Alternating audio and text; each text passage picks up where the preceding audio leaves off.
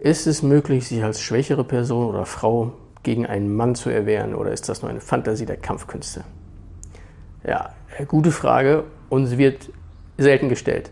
Einfach weil die Hardcore-Leute, die sagen gerne, nein, du musst kräftig sein, deswegen gibt es Gewichtsklassen in Sparring-Wettbewerben oder MMA und so. Und, äh, und ja, die Frauen sagen dann auch ganz gerne mal, ja, ich kann ja sowieso nichts ausrichten, aber das sagen sie nur für sich. Die fragen das nicht wirklich.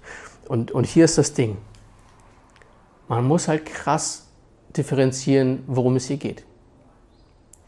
Schafft es jede Frau gegen jeden Mann im Ring, wenn alles kodifiziert ist und das Ende quasi feststeht. Also Tap-out, Knockout, technischer K.O.-Aufgabe. Nein, so natürlich nicht. Kraft ist ein lagefaktischer Vorteil. Punkt. Ne, wer weniger Kraft hat, für den sieht es schlechter aus. Die Frage ist nur, was ist das Ziel? Wenn das Ziel ist, dass ich am Ende eines Konfliktes über jemandem drüber stehe, Arme erhoben und sage, jetzt habe ich es geschafft, ich habe ihn besiegt, das ist für schwächere Personen, für Frauen ist das schwieriger.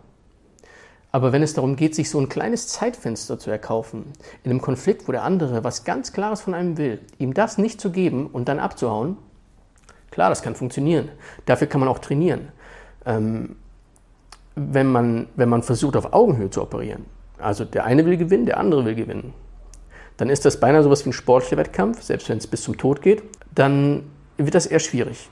Ja? Weil man sich dann misst, nur aufgrund von seinen Attributen, weil die Ziele übereinstimmen. Dann gewinnt der mit den geileren Attributen. Also stärker, erfahrener, größer, schneller, schöner. Hm. Wenn es um was anderes geht, der eine will den anderen vergewaltigen oder der eine will den anderen verkloppen, aber der andere will bloß fliehen oder will nur einen Notruf absetzen oder will nur zusehen, dass er die Axt, die an der Wand hängt, greift und den anderen abschreckt, dann ist das total möglich. Also von daher dickes, dickes, bloody fucking Ja. Eine schwächere Person kann sich immer erwehren, wenn man halt weiß, worum man kämpft.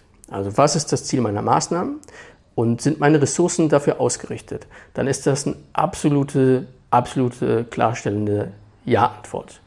Für ich messe mich, mal gucken, wer der Geilste ist. Sieht schwer aus, aber wenn das euer Ziel ist, ey, dann viel Spaß beim Versuchen und äh, nicht einschüchtern lassen. Das ist nicht sexistisch. Aber ich war mal auf einem inklusiven Event in Bayern und da ähm, ging es darum, Menschen mit und ohne Behinderung oder die haben das Handicap genannt, weil ne, aus verschiedenen Gründen wollten die das anders äh, nennen.